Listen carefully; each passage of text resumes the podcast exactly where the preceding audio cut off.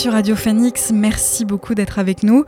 Je vous laisse tout de suite en compagnie d'Anaëlle, coordinatrice d'antenne de Radio Phoenix, qui a mené une interview vendredi dernier avec Jonas Baucher et Magali Lafourcade en amont de la révélation des trois noms pour le prix Liberté.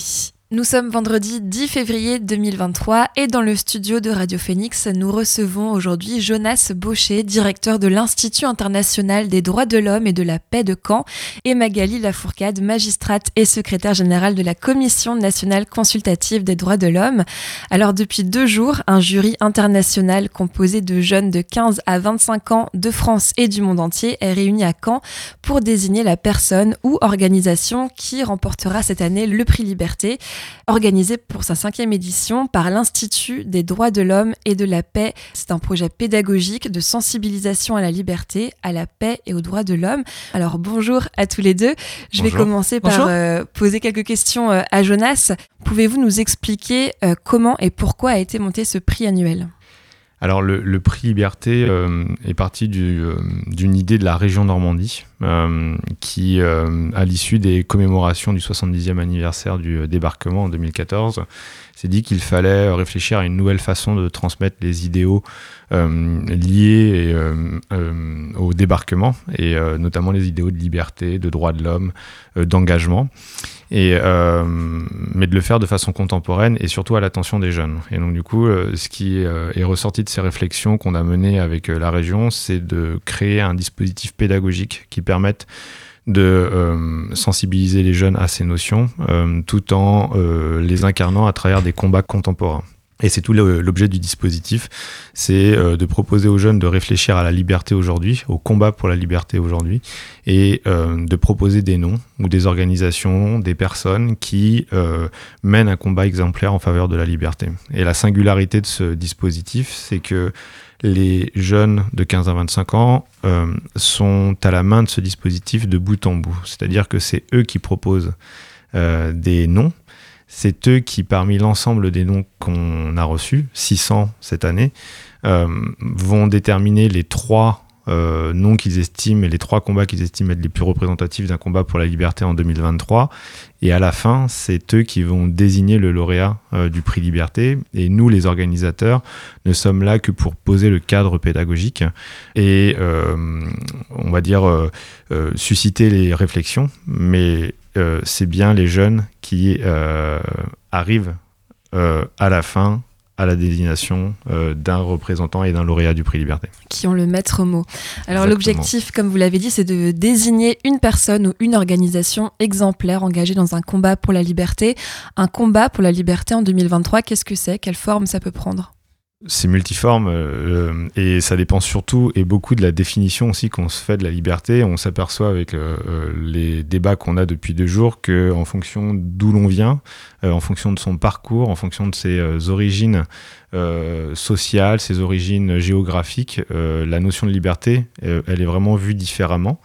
les grandes tendances qu'on peut voir dans ce jury, c'est que la liberté est souvent liée euh, à l'environnement, euh, à la justice climatique. La liberté est souvent liée aux droits des femmes, euh, la liberté est souvent liée aux droits des enfants, et la liberté est souvent liée également aux violations massives des droits de l'homme qu'on peut observer à travers le monde. Par exemple, toutes les problématiques qui sont liées aussi à la traite des êtres humains, donc au transfert des personnes forcées d'un pays à l'autre pour, des, pour des motifs pécuniers. Euh, donc voilà, ça c'est des, euh, combats pour la liberté qui sont beaucoup ressortis euh, depuis ces, deux jours de, de délibéré. Et puis au-delà de ça, il y a aussi évidemment les,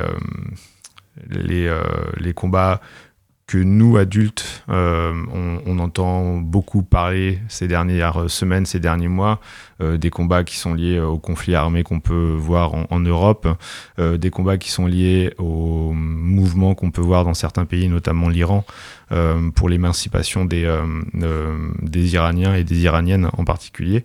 Donc voilà, ça c'est des discussions qui, qui animent les débats depuis, depuis deux jours et qui se poursuivent encore aujourd'hui. Alors il n'est pas nécessaire d'être étudiante ou de s'inscrire via un parcours scolaire à ce, à ce prix. On peut vraiment s'inscrire à titre personnel. Mais Comment faites-vous pour recruter, pour faire participer des jeunes entre 15 et 25 ans du monde entier? Bah, c'est un défi, c'est un défi de tous les jours. On a, on a, euh, on a du mal, hein, faut pas se le cacher aussi. Euh, donc c'est euh, un travail de fourmi, c'est nouer des partenariats au niveau régional, ici avec les établissements scolaires, avec les associations d'éducation populaire, avec les universités, les assos étudiantes. C'est nouer des partenariats au niveau national et le partenariat qu'on a avec la Commission nationale consultative des droits de l'homme est un, un de ces partenariats-là. Et puis au niveau international, bah, c'est euh, faire appel au réseau des partenaires de l'Institut, des organisateurs euh, du projet Prix Liberté, euh, pour essayer de, susciter de l'intérêt parmi les jeunes. Alors, on en a un de l'intérêt. Il y a beaucoup de candidatures pour le jury. On a reçu 167 candidatures d'une trentaine de pays à travers le monde. Donc ça veut dire que le bouche à oreille, la publication et la communication sur les réseaux sociaux touchent les jeunes de 15 à 25 ans. Donc ça, c'est plutôt une bonne chose. et l'idée, c'est bah, d'essayer aussi d'amplifier ce mouvement-là euh, au fur et à mesure des éditions, euh, non pas simplement pour faire du chiffre, ça n'a aucun intérêt, mais aussi parce que euh, la vocation première de ce dispositif, c'est une vocation pédagogique, et l'idée, c'est vraiment de pouvoir transmettre ces valeurs-là au plus grand nombre possible, et donc plus on touche de nombre, plus, plus on remplit nos objectifs. Alors, on va rappeler hein, les trois étapes de ce prix Liberté. La première, c'est l'appel à proposition qui s'est clôturé le 10 janvier 2023. Euh, donc, c'est euh, des jeunes, là encore une fois, de 15 à 25 ans qui ont présenté dans un formulaire la personne ou l'organisation qu'ils souhaitaient faire connaître. Euh, puis, la deuxième étape, elle est vraiment en train de se passer, c'est donc la réunion du jury international à Caen pour nommer trois euh, personnes ou organisations. Et la dernière, elle va se passer entre le 15 mars et le 25 avril 2023. C'est le vote en ligne. Là, qui peut voter? Tous les jeunes de 15 à 25 ans du monde entier. Le, vote se, déroule à travers une plateforme numérique donc euh, qu'on pourra retrouver sur le site euh, prixliberté.fr en tout cas, euh, voilà, ça sera sur cette plateforme euh, Prix Liberté. Et euh, bah voilà, le, vote, il se déroule très simplement. vous, vous avez les, portraits des, des trois derniers combattants pour la liberté. vous avez la possibilité de vous renseigner sur ces portraits-là, donc à travers des vidéos, à travers des, des outils pédagogiques. Et puis à la fin, si vous souhaitez euh, et que vous avez entre 15 et 25 ans, euh, choisir un des combats, euh, vous pouvez voter. le processus est très simple. on vous demande votre numéro de téléphone, vous recevez un code. ce code-là, vous l'entrez dans le système et ensuite vous, vous avez simplement à voter. Donc c'est quelque chose qui dure comme une minute ou une, minute trente, euh, le simple euh, processus de voter. Après, vous pouvez passer des heures sur la plateforme pour euh, un petit peu découvrir les profils des, combattants qui sont encore, enfin, ou qui sont soumis au vent, qui sont encore en lice. Alors aujourd'hui, nous sommes vendredi 10 euh, février 2023. En fin de journée, le jury international va choisir donc ces trois finalistes qu'on pourra découvrir début de semaine prochaine à notre antenne. Alors de qui se compose ce jury international et comment est fait cette sélection? Alors comme je le disais, euh, on a euh, un appel à candidature qui est ouvert euh, le 1er septembre de chaque année et qui se clôt le 15 novembre. Donc là, c'est des jeunes à titre individuel qui postulent pour être membres du jury. on a reçu 167 candidatures pour ce jury, on en retient 24. L'idée, c'est d'avoir une parité entre les, filles et les garçons, d'avoir une représentativité de tous les âges qui composent le public cible du prix Liberté, donc 15-25 ans, d'avoir aussi une représentativité géographique au niveau international. On, on essaye d'avoir tous les continents représentés, on essaye d'avoir toutes les régions de France, on essaye d'avoir tous les départements de Normandie. Et c'est le cas cette année? Euh, alors c'est le cas pour euh, la Normandie, c'est pas tout à fait le cas pour les régions euh, françaises parce qu'il y a certaines régions qu'on a du mal à toucher où on n'a pas eu de jeunes qui ont qui ont euh, postulé et on a quatre continents. Donc euh, on est assez content de ça. On a, euh, on a l'Asie, on a l'Europe, l'Amérique et l'Afrique. Donc ça c'est c'est vraiment des ouais, des bonnes choses parce que ça permet d'avoir aussi des visions qui sont très diverses euh, euh, sur la liberté. Et puis euh, ensuite, bah, c'est aussi une question de motivation, évidemment. C'est aussi une question d'expérience, de ce que peut apporter le jeune à travers son parcours au jury. Et notre objectif, c'est absolument pas d'avoir uniquement des étudiants qui ont fait des brillantes études. L'objectif, c'est d'avoir une représentativité de ce que peut être la jeunesse mondiale. Donc d'avoir des parcours de vie différents, des parcours scolaires différents, euh, des expériences professionnelles différentes, et, euh, de mixer tout ça, euh, de faire en sorte que tout le monde s'entend bien, qu'il y ait une bonne cohésion de groupe, parce que pendant quatre jours, on va leur demander de discuter de sujets qui sont hyper complexes, a fortiori quand on se connaît pas. Et a fortiori quand on a des visions différentes. Et donc du coup, voilà, l'idée c'est vraiment d'essayer de, faire prendre euh, cette, euh, cette mayonnaise pour que tout le monde s'entende très bien et que on arrive bah, ce soir à dégager les trois derniers combats. Alors l'année dernière, pour la quatrième édition, vous aviez reçu 370 euh, propositions. Cette année, vous avez reçu 600 dossiers contenant 423 propositions différentes. Alors est-ce que cette euh, augmentation de propositions, c'est euh, alors juste une meilleure communication, voilà, avec le temps vous arrivez à toucher plus de monde, ou ça peut être aussi révélateur d'un intérêt croissant de la jeune génération pour tout ce qui concerne les droits de l'homme? Greta Thunberg, qui avait reçu le prix Liberté la première édition, c'est vrai, a réussi à mobiliser ces dernières années une génération pour le climat Alors je je ne pense pas qu'il y ait besoin d'avoir de dispositifs comme celui-là pour euh, euh, révéler l'engagement et le souhait d'engagement de la jeunesse. Mm. Je pense qu'il est là, il est toujours là, il faut juste leur donner les moyens de s'exprimer et leur donner les moyens de, de euh, faire remonter leurs idées. Et donc, pour répondre à votre question, je pense que c'est plutôt une meilleure communication de notre part, du bouche à oreille, une meilleure connaissance aussi du dispositif et du prix liberté. mais on le voit à travers les, les 600 propositions, on le voit à travers le jury. Cette jeunesse, elle attend qu'une chose, c'est qu'on leur donne la parole et qu'elle qu'elle s'empare de cette parole, qu'on l'entende et qu'on fasse quelque chose de cette parole. Alors parmi les 423 propositions différentes, quels sont les droits et les libertés les plus souvent traités dans ces propositions? Les, thématiques qui, ressortent, c'est essentiellement le droit de l'environnement, c'est quelque chose qui est très présent. On a eu beaucoup aussi la question des droits des femmes, euh, de l'égalité femmes-hommes, euh, qui, euh, qui ressort beaucoup. On a beaucoup de choses aussi sur les droits des enfants, quelque chose qui touche beaucoup les, les, les 15-25 ans. En fait, je crois que les thématiques qui ressortent, c'est les thématiques qu'on connaît et qui sont liées à l'actualité mondiale. Et ça aussi, je trouve que c'est quelque chose qui est très intéressant dans le prix Liberté.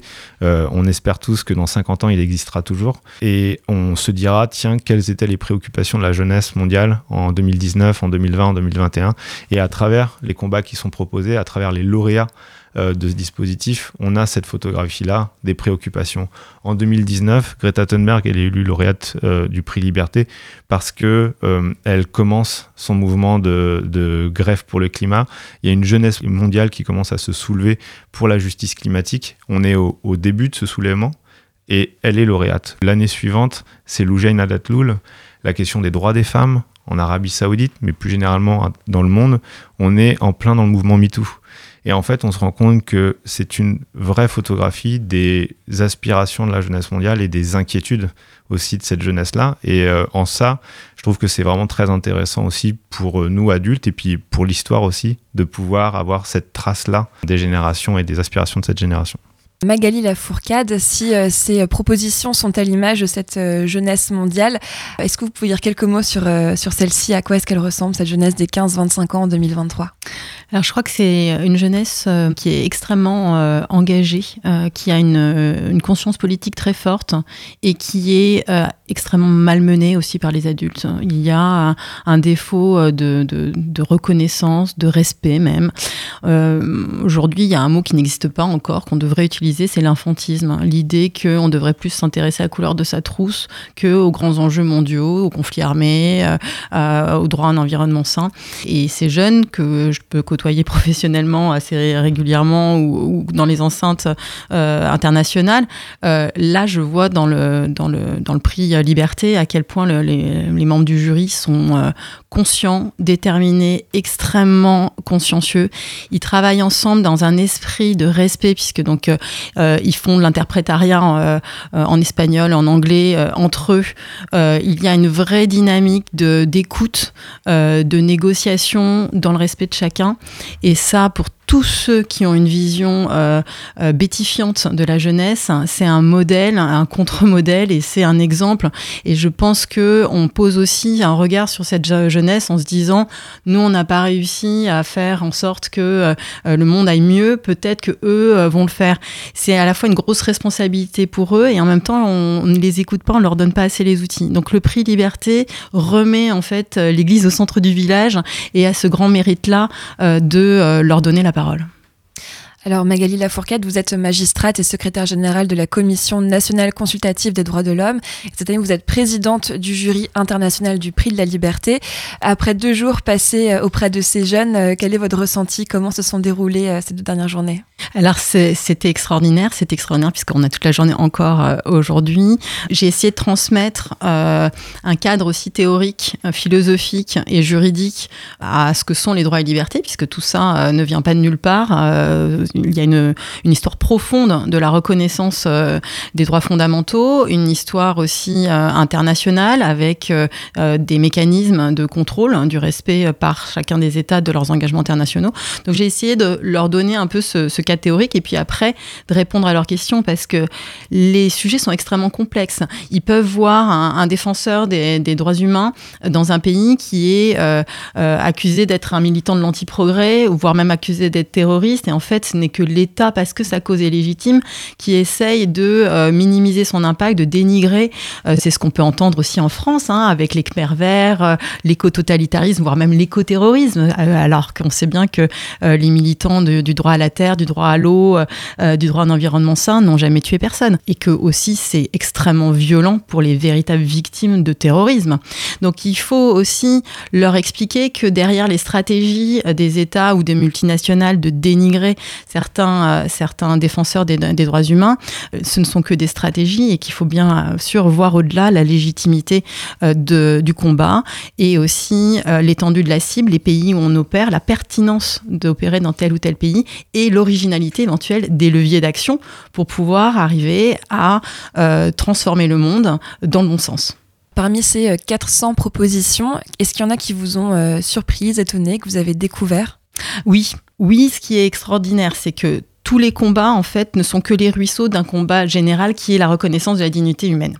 Donc, euh, on peut parler des discriminations, de la traite des êtres humains, des droits des femmes, de la liberté de la presse. En fait, tout ça concourt à la même chose. Donc, il y a cette base commune. Mais il y a des combats il y a des associations, il y a des personnalités que je ne connaissais pas. J'en connaissais beaucoup, mais il y, a, vraiment des choses que j'ai découvertes et on voit que euh, cette jeunesse n'est pas assez entendue parce que sinon j'aurais eu connaissance de cet intérêt particulier. Ça montre que le prix Liberté est un révélateur extrêmement puissant euh, de préoccupations qui vont en fait s'inscrire dans un paysage euh, au long cours, puisque c'est la jeunesse actuelle du monde entier qui porte ça et qui a vocation à un jour prendre le pouvoir et être dans les enceintes euh, de réflexion les plus stratégiques. Alors, en tant que présidente du jury cette année, vous avez dit que le prix Liberté porté par la jeunesse du monde entier remplit cette fonction sensible qui met en lumière l'évolution et l'ampleur des luttes et la marche des êtres humains vers la liberté. Alors, on va pas revenir jusqu'en 1948, mais ces dernières années, comment ont évolué ces luttes pour la liberté?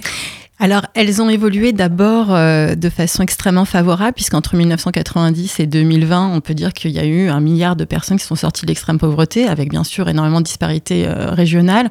Il y a eu une augmentation de la scolarisation des filles euh, qui a énormément progressé, de 75% à 86% dans le monde. Il y a eu une augmentation de l'espérance de vie de 6 ans. Donc, on avait, avec cette approche fondée sur les droits de l'homme, une évolution extrêmement favorable. Et depuis les années 2000, déjà depuis les années, le milieu des années 2000, on a eu des États qui se sont mobilisés pour essayer de limiter les pouvoirs de la, société civile qui devenait très puissante et qui était capable de documenter partout dans le monde des violations des droits de l'homme. Et donc il y a eu un début de contrebalancier. Et là, depuis euh, le début des années 2020, euh, on est de nouveau dans une régression très forte. Et euh, le fait que le, le, prix Liberté existe est un excellent signal pour justement remettre euh, l'importance des, luttes et de le remettre aussi dans une perspective collective. Parce qu'aujourd'hui, le, le grand enjeu euh, qui s'ouvre pour, euh, pour l'humanité, c'est quand même la crise climatique et environnementale. Et ça invite à relire le corpus des droits humains de façon plus collective, à reparler de biens communs, de patrimoine commun, d'intérêt général, et donc d'être moins dans une approche individualiste des droits. Et les jeunes l'ont parfaitement saisi. Et dans les échanges qu'on peut avoir avec eux, c'est vraiment une préoccupation centrale. Et c'est extrêmement réjouissant, puisque finalement, peut-être que les adultes vont finir par le comprendre eux aussi. Merci beaucoup Jonas Baucher et Magali Lafourcade pour votre temps accordé à notre antenne et on attend maintenant avec impatience de découvrir les trois noms pour le prix Liberté de 2023. Merci, Merci. à vous. Vous écoutez La Méridienne sur Radio Phoenix. Je remercie Anaël pour la réalisation de cette interview ainsi que nos deux invités, Jonas Baucher et Magali Lafourcade. Restez avec nous, dans la dernière partie de cette émission, on revient donc sur les trois nommés du prix Liberté, mais avant cela on écoute Andy Chauffe Catch Your Eye, à tout de suite sur Radio Phoenix.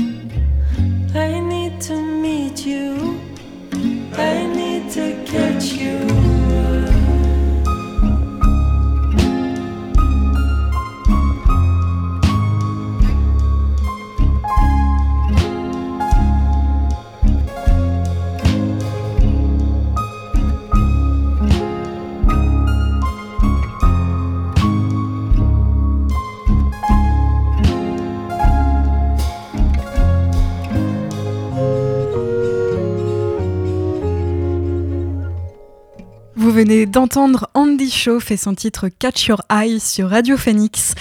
Juste avant la pause, Annelle, notre coordinatrice d'antenne, avait reçu vendredi Jonas Baucher, directeur de l'Institut international des droits de l'homme et de la paix de Caen, ainsi que Magali Lafourcade, magistrate et secrétaire générale de la Commission nationale consultative des droits de l'homme et présidente du jury international du prix Liberté. Ensemble, ils sont revenus sur les grands enjeux de ce prix qui récompense ceux qui s'engagent dans un combat exemplaire en faveur de la liberté. Vendredi après-midi, 24 jeunes âgés de 15 à 25 ans qui composent le jury international du prix Liberté ont retenu trois candidatures parmi les 423 propositions reçues après trois jours de réflexion menée à Caen. Les noms des trois finalistes ont été dévoilés on retrouve le Club des jeunes filles leaders de Guinée. Cette association fondée en 2016 milite pour les droits des femmes et des enfants de Guinée et contre les diverses exactions qu'elles peuvent subir, comme les mariages forcés, les viols conjugaux ou les mutilations génitales. On retrouve également l'ECPAT, un réseau mondial présent dans 104 pays qui lutte pour mettre fin à l'exploitation sexuelle des enfants sous toutes ses formes. Et enfin, Chai Surui, cette jeune femme brésilienne est née en 1997 et fait partie de la tribu amazonienne des Suuri. Elle se bat pour l'identité culturelle des peuples autochtones et dénonce les conséquences du réchauffement climatique et de la déforestation. En 2022, elle porte plainte contre l'État brésilien pour non-respect de ses objectifs climatiques, une plainte qui lui a aussi valu des menaces de mort dans son pays. Pour départager les finalistes, il sera possible de voter en ligne entre le 15 mars et le 25 avril. À l'issue du vote le 30 mai 2023 au Zénith de Caen aura lieu la grande cérémonie. Le vainqueur se verra remettre le trophée ainsi qu'un chèque de 25 000 euros pour défendre sa cause. Pour rappel, les jeunes ont remis le prix Liberté en 2019 à la militante suédoise Greta Thunberg pour son combat en faveur de la justice climatique. En 2020, le prix Liberté fut attribué à Loujin Al-Atloul, libéré le 10 février 2021 après 1001 jours de détention en Arabie Saoudite pour son combat en faveur des droits des femmes dans son pays. Et en 2021, la jeune rappeuse afghane Sonita Alizada a reçu le prix Liberté pour sa lutte contre le mariage forcé des jeunes filles. Et en 2022, l'association Child's Right and Rehabilitation Network, représentée par Sam Itoma, était la première organisation à recevoir le prix Liberté. La Méridienne, c'est terminé pour aujourd'hui. Merci de l'avoir suivi. On se retrouve lundi prochain, même heure, pour une nouvelle semaine d'émission. D'ici là, passez une bonne semaine sur les ondes du 92.7. À lundi.